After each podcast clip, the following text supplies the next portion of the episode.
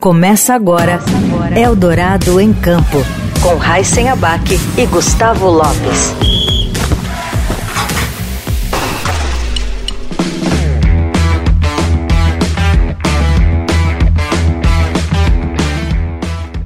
Olá, seja bem-vinda, seja você também bem-vindo. Está começando mais uma edição do Eldorado em Campo. Comigo aqui, o Gustavo Lopes. Tudo bem, Gustavo? Tudo bem, Heisen, ouvintes. O nosso convidado hoje é CEO do maior site de venda de inscrições para eventos esportivos na América Latina, de modalidades como corrida, ciclismo, duatlo, também triatlo.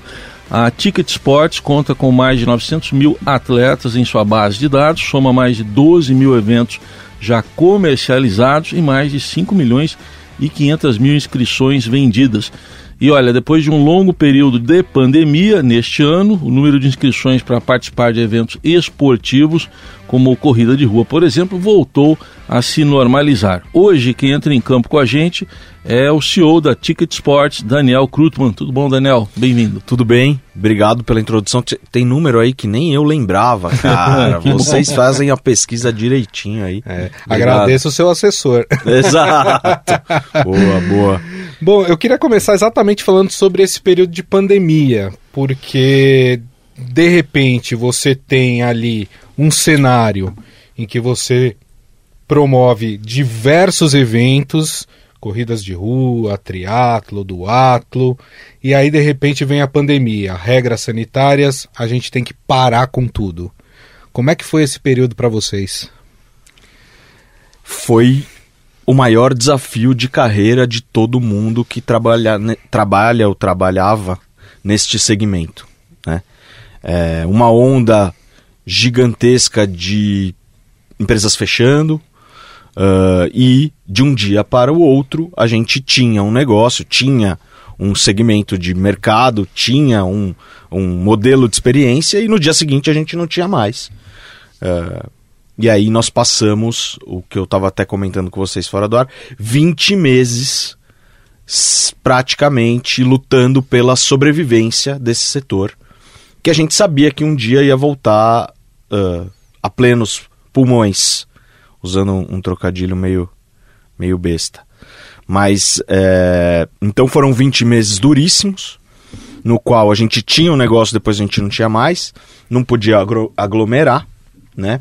Até algumas coisas foram tentadas, uh, tivemos algumas barrigadas de, uh, de pandemia, tipo diminuição, ah, melhorou a pandemia, início da, da vacinação tal, e muita onda, depois veio o Omicron, aí para de novo. Né? Então foi um período de muita incerteza, muita ansiedade, uh, mas que a gente sabia que tinha que sobreviver. A gente usava muito um exemplo é, do início do século passado da, da gripe espanhola. Quando a gripe espanhola chega, uh, o, o, Brasil, na 1918, se eu não me engano, para. É, e, e, não tem nada, não tem carnaval, não tem festa. Uh, foram milhares e milhares de gente de, de mortos, né? Principalmente no Rio de Janeiro, onde era o porto tal. E aí, 2000, é, 1919, no ano seguinte, quando você olha os jornais, eles falam assim: o maior carnaval de todos os tempos. Uhum. Até hoje, 1919 é tido como o maior carnaval da história do Brasil, assim. Porque foi essa, essa libertação das pessoas, né? Então a gente eh, olhava para a história e via que é, a gente tinha que sobreviver. Porque quando isso passasse, e passou pro nosso segmento, né? Eu sei que ainda tem Covid por aí, tem gente que morre de Covid e tal. Sim. É, mas, enfim, tem vacina e etc. Mas quando passasse, a gente sabia que ia ser o, o momento de libertação, assim. E é um pouco do que a gente está vivendo hoje.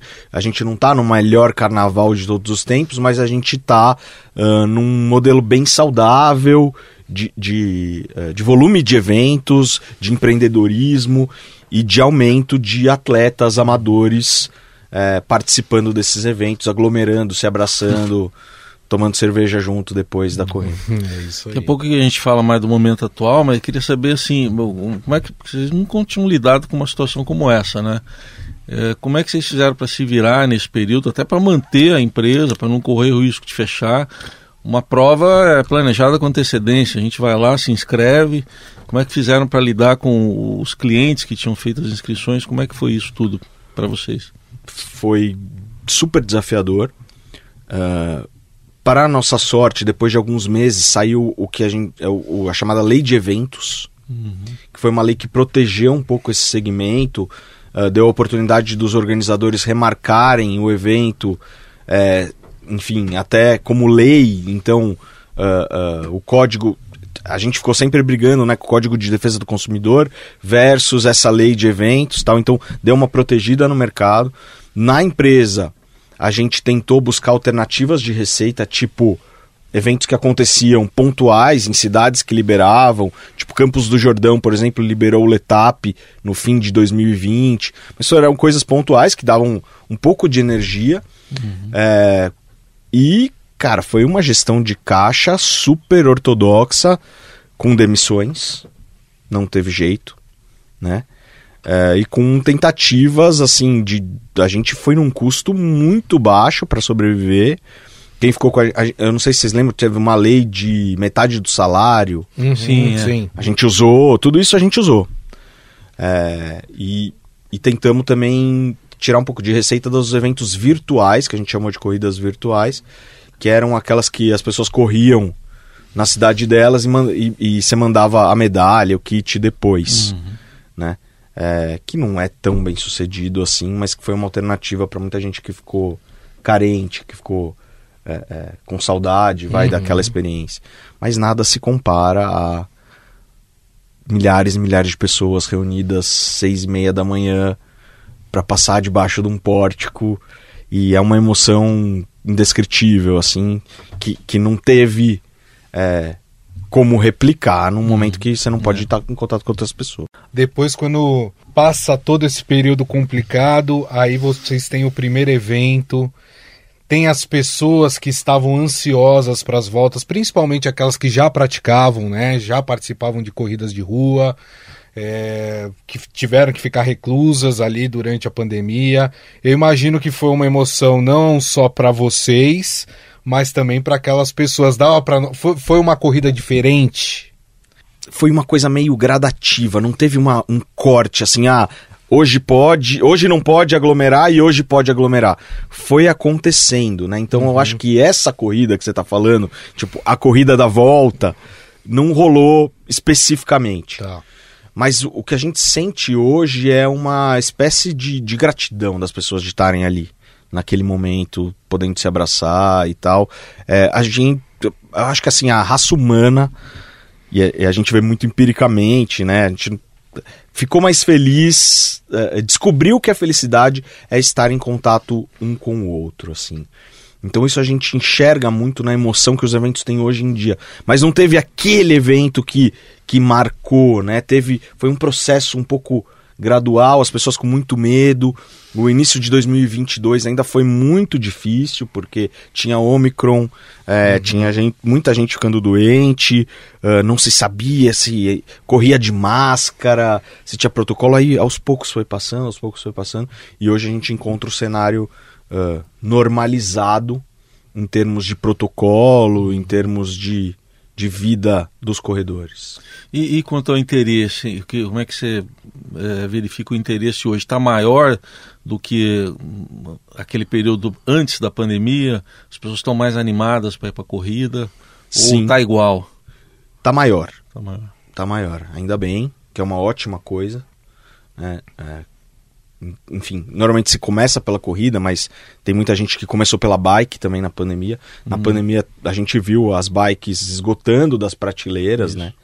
Teve, teve anos assim com 95% de crescimento também, acho que 2020 teve um, uma explosão, porque as pessoas que faziam esporte coletivo, você, você jogava bola com seus amigos, você passou a ter que fazer coisas sozinho. Você ia na academia e não podia mais ir. Sim. Né? E aí você passou a fazer coisa sozinho. E que coisa que você consegue fazer sozinho? Pedalar, correr, nadar, né? Então hoje a gente vê uma, é, é, uma um crescimento forçado do mercado que aconteceu durante esse período. A Nielsen Sports, por exemplo, que é uma que é um, uma das instituições mais incríveis de pesquisa de esporte, uh, uh, tem números, por exemplo, que cresceu em 13% o número de corredores no mundo durante a pandemia. O que já é sobre uma base grande, né? No Brasil a gente acha que tem 13 milhões. A gente acha não, a gente estuda uhum. que tem 13 milhões de pessoas que correm amadoramente, uhum. amadoristicamente, sei lá como é que é a palavra, é, mais 40 milhões de bicicletas no Brasil. Uau. É. É, também 11 milhões de pessoas nadam, tem muita cidade costeira, então é, é, tem muita gente que nada no mar, né? E, e assim, crescer 13% é muito legal, porque é sob uma base já hum. poderosa. E o brasileiro corre, o brasileiro pedala. A gente é o segundo maior público do Strava, aquele aplicativo. Nosso, o, o primeiro Estados Unidos, segundo Brasil, por exemplo. Uau. Então, é, não só a gente gosta de correr, mas a gente gosta de fazer parte de comunidade, se sentir é, pertencente a um, uma tribo. É, eu acho legal isso que você citou, porque é, vocês fazem um trabalho também de conhecer quem são os corredores que estão ali. Vocês têm uma base de dados, obviamente, é, vocês sabem é, quem são as pessoas, o perfil, se são mais jovens, se são mais idosos, se são da de meia idade, né? É, a partir dessa base de dados que vocês têm sobre os corredores, sobre as pessoas inscritas na, nas plataformas de vocês, vocês conseguem direcionar eventos específicos para esse público? Muito bom. Uh, cada vez mais. Hoje a gente está apostando, e ainda não foi lançado, mas está em vias de, em ferramentas de inteligência artificial para reconhecer padrões de comportamento e começar a fazer recomendações específicas de próximos eventos e próximos passos para as pessoas, de acordo com o histórico e de acordo com uh, comportamento vigente, padrões de uhum. comportamento que a gente consegue observar. É, hoje, hoje, dia que a gente está gravando, nós devemos estar com 700 eventos abertos na plataforma. São mais de 140 por fim de semana no Brasil. Muitos pequenininhos, mas muitos relevantes também. Esses eventos geram em média 90 empregos, por exemplo. Então são, é, são números que a gente. Cada um, isso. Cada, cada evento. Cada exato. evento. Cada evento. Empregos indiretos. Uhum. É, não, não foi essa a pergunta, eu sei, mas é, esses dados, essa consolidação de dados, é o que a gente consegue fazer pelo mundo por ser um grande centralizador dessas experiências e por ser a ponte entre as pessoas e essa transformação de vida. Então, é, tem opção para todo mundo. Como é que vocês chegam no, no perfil das pessoas? Sei lá, uma pessoa gosta mais de uma corrida de longa distância, outra gosta de distâncias mais curtas, ou meia maratona, enfim. Como é que vocês é, chegam nisso e, e qual é o maior interesse que vocês observam aí nas plataformas? A gente costuma falar de um funil que acontece naturalmente. Então, quem chega nesse universo normalmente chega em distâncias menores. O primeiro 5K, o primeiro 8K, o primeiro 10K, e aí é, muita gente sai do funil, né, não, não, se encontra, mas muita gente fica e vai, por exemplo, até uma maratona, hum. até uma ultramaratona, tudo que é acima de 42,195 quilômetros vira ultra, ultra uhum. né? É, e aí, e também tem gente que migra para o triatlon, tem gente que migra para o duatlon, para bike, etc. Então tem esse funilzão e a gente vai enxergando esse funil. Uh, no, no, topo dele, né, nessas distâncias menores, 5K, tem corrida temática pra caramba. Tem é, a corrida do Chaves, a corrida do Mamonas Assassinas, a corrida do Top Gun, a corrida do Transformers. É, que, do Onde Está o Wally, uhum. tem uma coisa com 5 mil olhos. Da Marvel, da, do Batman, da Mulher Maravilha tal. Então esse é, é para acolher, né? Corridas femininas só para mulheres também, com serviço só para mulheres, fazem um papel importantíssimo.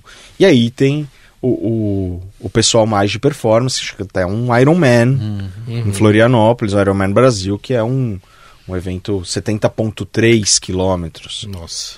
É, juntando natação, bike e corrida. Sim. É, e, e, enfim, ou outras maratonas e etc. É, muita gente vai pro trail também. E a gente sabe que a pessoa percorre esse caminho, assim. A gente sabe outras coisas também. Por exemplo, a média de idade entre todo mundo que faz alguma inscrição na nossa plataforma é 41 anos. Então, é, interessante. É, esse, esse, segmento de endurance ele não é muito jovem. Ele é uns, ele é mais para pessoas mais maduras assim. E faz sentido, né? O cara que é tá na faculdade ou acabou de sair, o, ele, ele encontra as pessoas, ele vai na academia, ele vai jogar bola tal. Quando a gente vai perdendo um pouco de vida social, a gente vai caindo para esses esportes mais individuais. Assim. Isso. Mais indoor, né? Até. É, a corrida é super outdoor, né? Mas é, se você tem uma esteira, você está fazendo. Perfeito.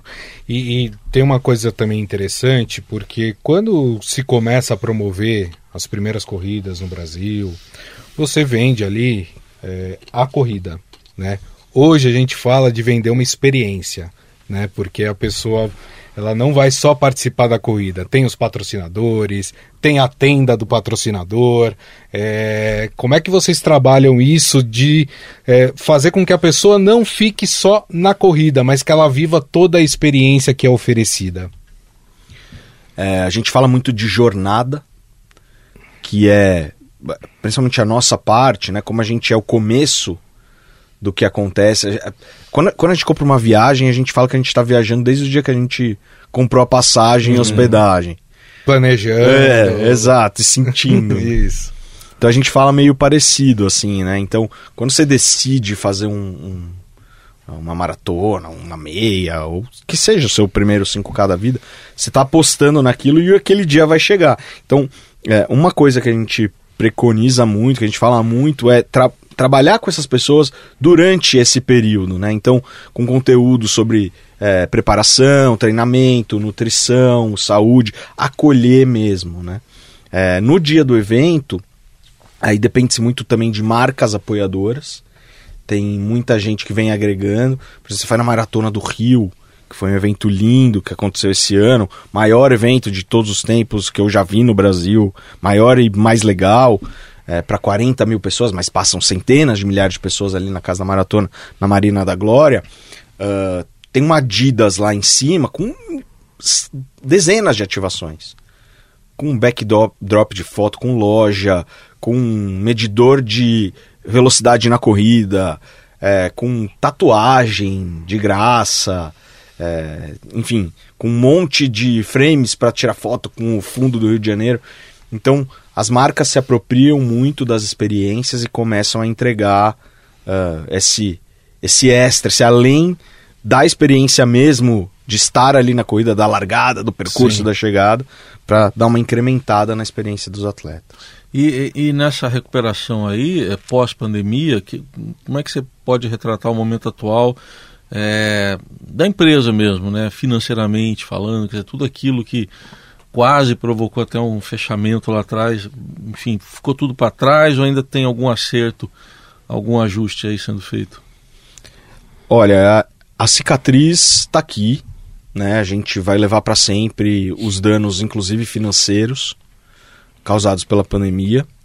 Uh, a gente, por exemplo, teve que parcelar imposto, hum. coisa que a gente nunca tinha feito na vida e estamos pagando até hoje.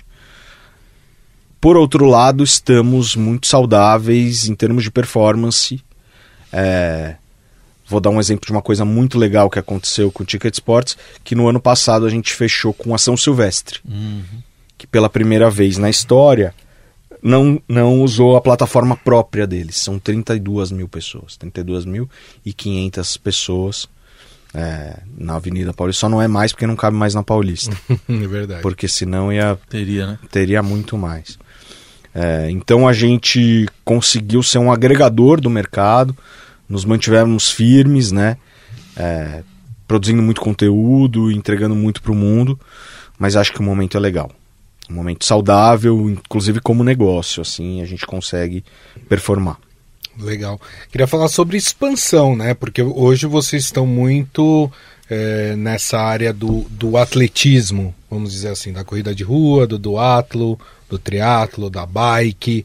É, existe aí um, um, pensamento, e aí já passando até por esse período que o Heisen falou, quer dizer, a gente está se recuperando, vamos pensar no futuro. Já existe um planejamento de ampliar a base de vocês de eventos? Olha, é, o que a gente, a gente pensa muito em especialização. Então, por exemplo, vou dar um exemplo de algo que a gente já ventilou, mas está muito distante do que a gente faz. Ingresso para jogo de futebol. Que precisa de uma empresa de ticket. Sim. Né? Mas que não, não tem a ver muito com o nosso DNA, não é o que a gente manja. A gente sabe fazer tecnologia, então isso abre um spa, abriria um espaço para a gente fazer. É, mas o que for de participação, a gente está dentro. Então, já foi, a gente já comercializou, sei lá, umas 60 modalidades diferentes dentro da plataforma. Por exemplo, campeonato de futebol, campeonato de beach tênis. Teve, teve uma bolha de beach tudo, né? Sim. Todo mundo acompanhou, pelo menos em São Paulo. Eu acho que no Brasil. É, aí já fizemos campeonato de tênis de mesa. Já fizemos jogo de futebol às vezes também. Por exemplo, jogos comemorativos. Ah o jogo do. Amigos do Neymar amigos com amigos do, amoroso do contra amigos do Deco. tá. Lembro desse. Uma coisa assim. Isso. É... Então a gente. Arco e flecha, cara. Campeonato de cheerleader. Eu nem sabia que tinha isso no Brasil. A gente já fez. Que é comum nos Estados Unidos, é... né? mas aqui no Brasil. Exato. Então, todo, tudo isso assim que for de participação em massa e de inscrição e não de espectador, a gente está pronto para fazer. É, e para fora do Brasil, acho que é um plano. Então, é isso que eu queria ver também, porque tem várias hum, provas famosas aí mundo afora, né? Que também foram impactadas pela pandemia. É, vocês ainda não estão nesse mercado. Quer dizer, se alguém quiser correr a maratona de Boston lá, um exemplo, já tem como recorrer a vocês ou ou é algo que vocês estão pensando ainda? Enfim, um é pacote para brasileiros? Um pacote é... para brasileiros, enfim, como é que seria o Tem algumas empresas intermediárias, por exemplo, tem uma empresa chamada Sub4, que é um clientaço, parceiraço, parceiraço nosso, que faz a maratona de Buenos Aires. Então, eles normalmente levam 2 mil brasileiros para correr em Buenos Aires. Mas o que eu estou falando de internacionalização é vender a maratona de Buenos Aires para argentino. Hum, tá. E não para brasileiro. Tá. É. Isso tem tem maneiras de fazer. Por exemplo, tem a Camel Turismo que vende pacotes para Boston, eles fecham direto com a organização de Boston, eles poderiam vender na nossa plataforma. E acontece, a gente chega a vender alguns eventos uh, gringos por dentro da plataforma através de um intermediário. Mas a graça mesmo é virar a empresa de ingressos dessa galera. Uhum. Né? Ser, ser, a empresa de. Que, a tecnologia por trás dos ingressos tá. na Maratona de Nova York, na Maratona de Boston. Que isso seria um sonho absurdo é, é, no momento de hoje, mas é o sonho. De volta com Eldorado em Campo.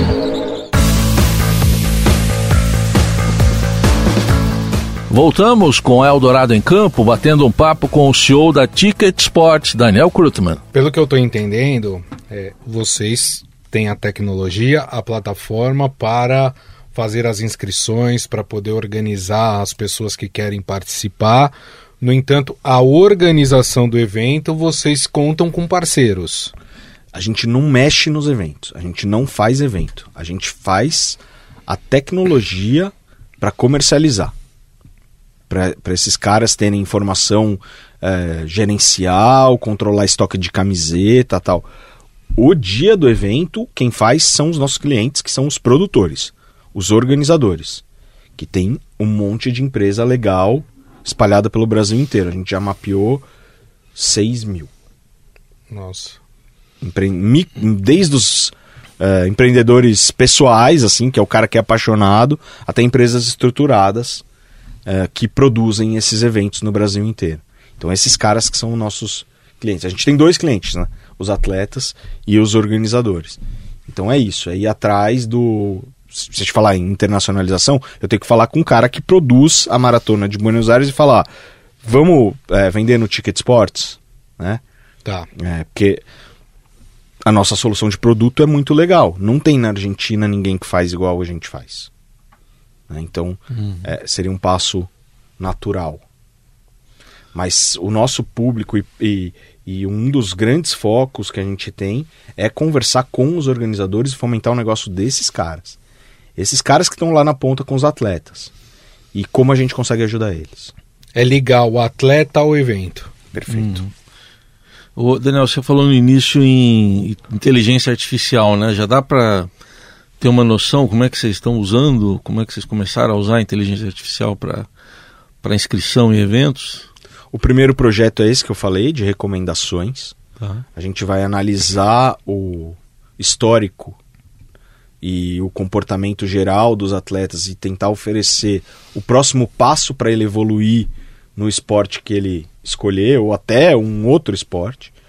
A gente acha que isso vai ajudar as pessoas a tomarem boas decisões. Tá.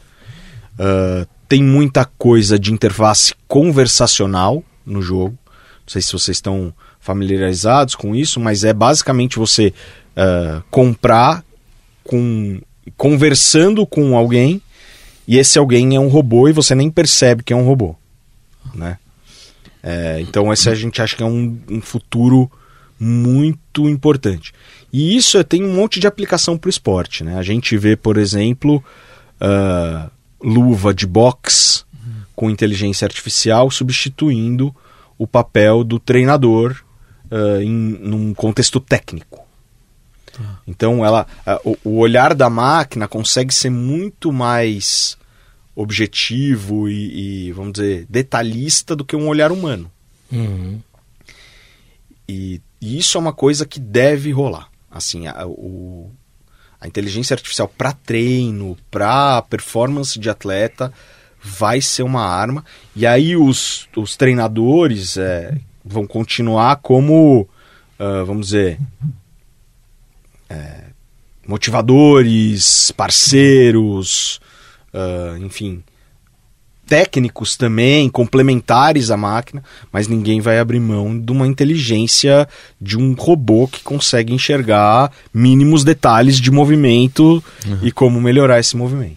Perfeito. Aliás, você citou isso, e eu lembro que outro dia na televisão eu assisti um campeonato de corrida de, de, de bicicleta virtual. Hum. Então, assim, as pessoas elas estavam dentro de um, um galpão. As bicicletas, elas, obviamente, elas corriam no, no mesmo no lugar, no próprio, isso, no rolinho, e tinha o avatar Isso. das pessoas em, um, em uma pista.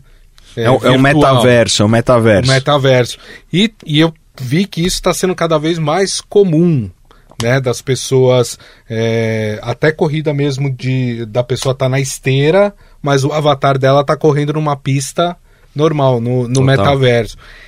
Isso é uma realidade que, que vocês estão é, visualizando aí num futuro próximo? Sim. É, o, a questão da bike, por exemplo, tem se difundido. Na pandemia foi uma, uma- um escape. Tem empresas tipo Zwift ou Ruby, tal, que são disso, que são é, é, que simulam percursos pelo mundo inteiro. E você sente através da televisão que você está pedalando em Madrid, no Rio de Janeiro, em Tóquio, tal, mas você está ali na sua sala. É, mas ainda é muito caro o aparelho. Então não tem uma democratização suficiente para a gente tratar ainda como uma coisa que vai ser grande no próximo ano ou nos próximos dois anos. Tá. Idem para corrida, né? O que a gente vê é muito software de óculos. Se a gente viu o novo óculos da Apple, lá vai ter provavelmente muita coisa de corrida que eh, ou de simulação de exercício físico. Uhum. É, tem, tem óculos. A gente, por exemplo, quando o Google lançou o Google Glass, um dos principais aplicativos era um de realidade aumentada, que você olhava para o lado e tinha uns zumbis correndo atrás de você. E aí você sentia aquilo e você tinha que dar no pé. E aí, Era um incentivo para correr. Exatamente. É. Então tem muito disso no radar, tem muito disso como uma inovação futura, mas o presente ainda não é esse. E é, em relação a esse perfil ainda que vocês têm aí dos, vamos chamar, são atletas, né? mesmo que sejam amadores, acho que são atletas, né? Eu queria que você explicasse um pouco esse público aí que é mais específico, por exemplo, do duátlo e do triatlo. É já um público, acho que bem mais específico do que corrida uhum. ou mesmo que seja caminhada. Esse pessoal já é mais profissional, enfim, como é que é esse público? Não profissional, mas dedicado. É, o, o, custo de fazer um triatlon é muito alto. Uhum. E quando a gente fala de custo, não é só de equipamento, de viagem, de inscrição. É o custo de vida. É, é Para você fazer um triatlo, você precisa de tempo. Tá. Não dá para você treinar para um triatlon se você não tem tempo. Quem tem tempo? Pessoa rica. Pessoa pobre não tem tempo. Pobre tá tempo inteiro ralando, uhum. né? Pegando transporte público e etc. Que acaba sendo uma competição também, que não é fácil né? pegar é, Mas...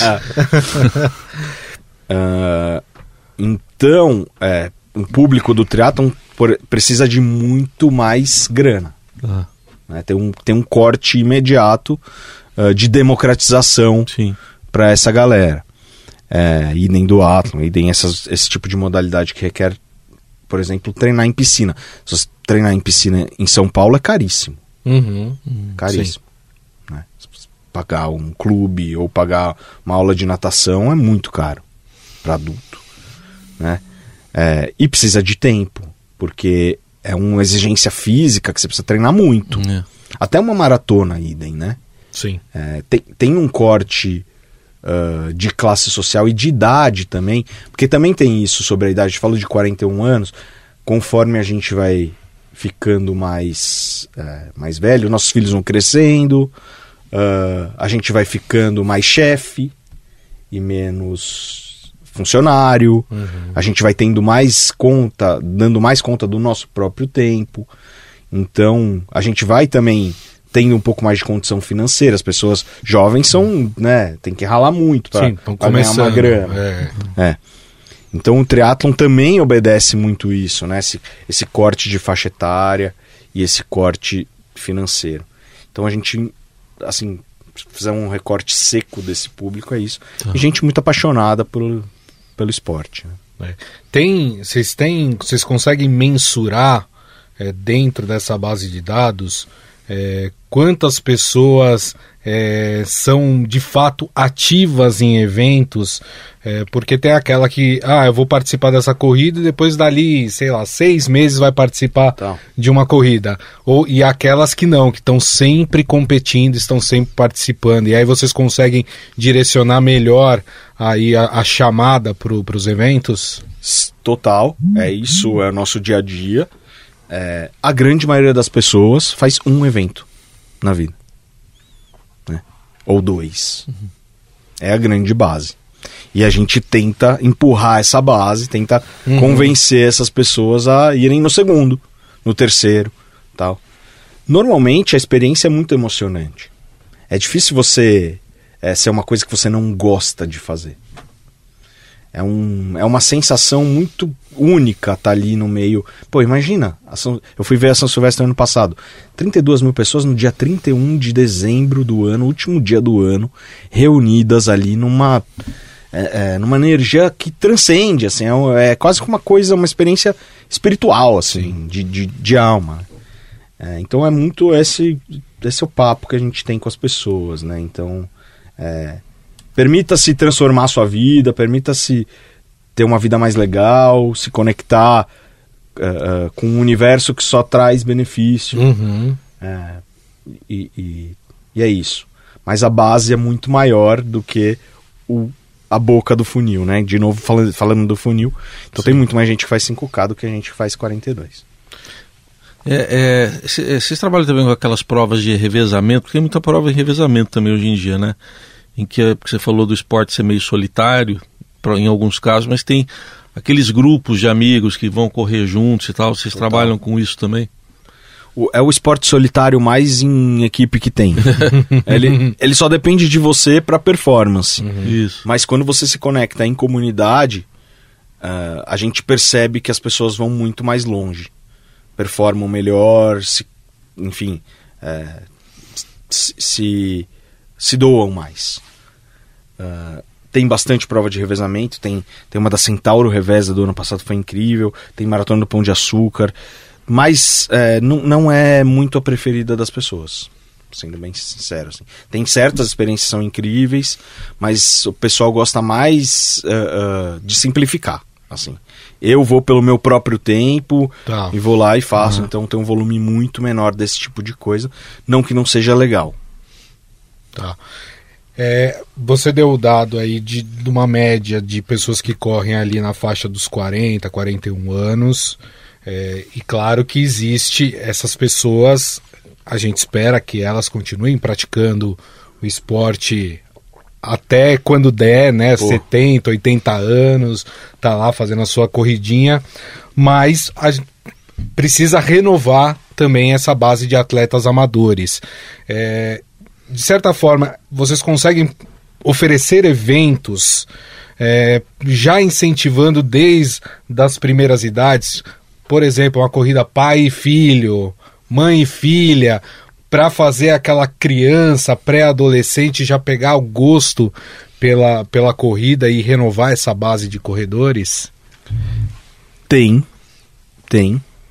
Mas é como uma experiência para os pais, assim. A gente não, não enxerga hoje uma correlação ainda é, entre as pessoas serem participantes de eventos novas e serem participantes de eventos mais velhas.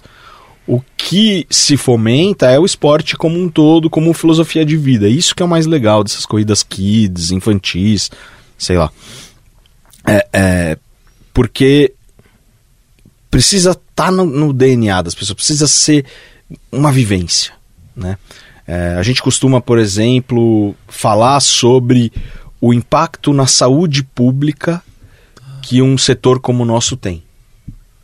Que a gente não conseguiu até hoje mensurar, mas que a gente imagina que é de muitos bilhões de, de economia com custos de saúde pública, porque é uma conta simples, né? As pessoas que fazem mais esporte são mais ah, ah, saudáveis Sim. e usam menos o SUS, usam menos, ah, enfim, a saúde, o, o aparelho de saúde, seja do Estado, seja particular. Então, que- que- qual é o grau de economia? Então, é, é uma narrativa nessa base, assim, do tipo ah, a contribuição para a sociedade que esse segmento tem. E aí quando você fala de criança, é nisso que eu penso, assim, é do tipo, são pessoas que provavelmente vão adquirir um gosto por praticar esporte, por praticar atividade física, e isso é mais, mais importante do que o business em si. A gente falou muito de tecnologia, a gente falou aqui de corrida virtual, mas tem aquela tecnologia do atleta, né? Oferecer ao atleta o maior número de dados sobre si durante uma, uma corrida. Como é que tem sido isso? É, porque eu lembro das primeiras corridas que começaram a implantar ali alguma tecnologia, era aquela pulseirinha com um chip Aham. que marcava o quanto que ele correu, né? Quanto de caloria foi gasto, né? ou Até o número de passadas, né? Que é importante para um atleta saber também. Em relação a essa tecnologia, a gente já está conseguindo avançar e, e- e dar mais dados a esse atleta para que ele possa até melhorar o seu rendimento. Hoje tem devices, assim, wearables incríveis. Tem o nível que, o, que a Polar chegou, que Garmin chegou, Coro chegou, é, são assim ah, muito refinados e dão dados em tempo real. Ah, as empresas de cronometragem, idem, melhoraram muito os serviços. É, antes era aquela, a- aquela coisa que, que você colocava no, no braço, depois passou a colocar um chip no tênis, depois é uma tecnologia RFID, que era no número de peito, hoje em dia nem isso mais se usa, é, um, é uma folha com um QR Code. Né? E esse. E, e também, quando você cruza a linha de chegada, você já sabe em quanto tempo você fez, qual foi seu pace, já tem a foto de você cruzando a linha de chegada, já tem o vídeo, é, e, e tem uma profusão de dados gigantesca. Eu falei, o Brasil é o segundo maior público do Strava, que é um super aplicativo de, cheio de dados. Foi feito pr primeiro para bike, mas hoje tem uma plataforma para corrida sensacional e para natação também. E, e, eu acho que a quantidade de dados que se gera sobre si mesmo é praticamente infinita. Se você tiver, seja um computador com uma inteligência artificial, como a gente falou, um treinador super capacitado, que tem muitos que sabem ler dados e, uhum. e deitam e rolam, eu acho que as ferramentas são infinitas. Quando você citou saúde, né, negócio importante, né, saúde pública, e, sei lá, assim, infelizmente vocês devem ter perdido gente também que, que morreu na pandemia, né?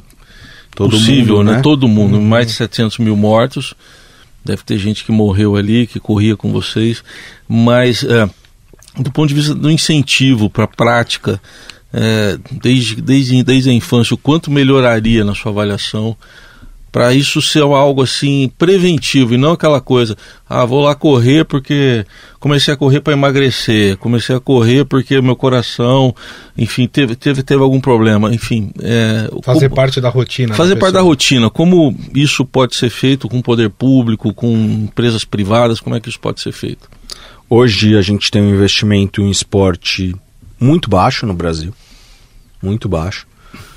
É, tivemos algumas leis aprovadas boas, assim, mas uh, falta muito, né? Quando, por exemplo, a gente analisa o apoio das prefeituras nas cidades onde vão ter os, os eventos, a gente vê que tem muita, muita prefeitura que encara como uma oportunidade, como uma coisa legal para a cidade, mas tem muita prefeitura que encara como problema.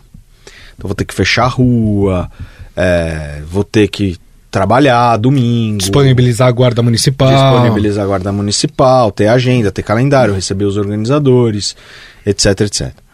É, e, e, essa é uma mentalidade que a gente critica muito. Né?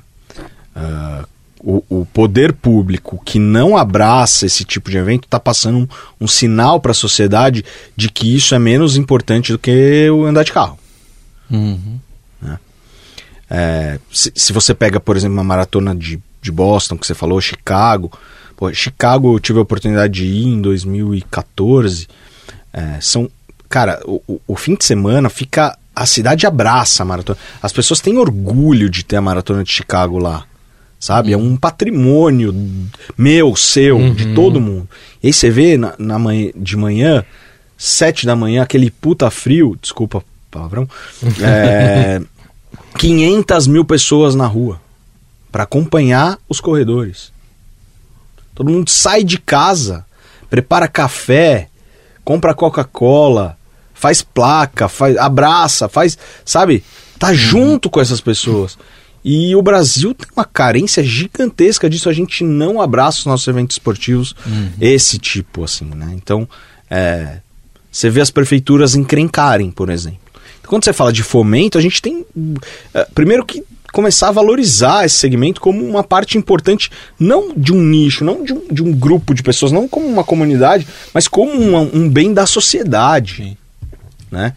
E essa é a luta, cara. É, é, é, o motivo que eu tô aqui, por exemplo, conversando com vocês é para falar isso, sabe? Se pudesse falar uma coisa é essa, assim, tipo, é, as, o poder público, as empresas, a gente precisa ter esse nosso segmento como um bem social. Porque é. E a gente vê em outros países. Não, não tô louco, não é uma coisa que a gente está inventando uhum. do zero. Uhum. Perfeito. Muito bom, a gente agradece ao Daniel Krutman pelo papo. Daniel, que é CEO da Ticket Sports, empresa especializada em venda de inscrições para eventos esportivos. Obrigado pela conversa. Até uma próxima. Eu que agradeço a oportunidade e Estou à disposição sempre que quiser, temos muitos números. Se inscrevam pelo ticketsports.com.br, baixem nosso app e venham experimentar esse mundo. Ou se você já corre, obrigado por ser nosso cliente. E é isso. Beijo para todo mundo, beijo para Beatriz e para o Gael. É isso Opa, aí. valeu Gustavo também. Obrigado, Heisen. Obrigado a você que nos acompanhou também em mais uma edição do Eldorado em Campo, que volta na semana que vem. Até lá, tchau. Você ouviu Eldorado em Campo.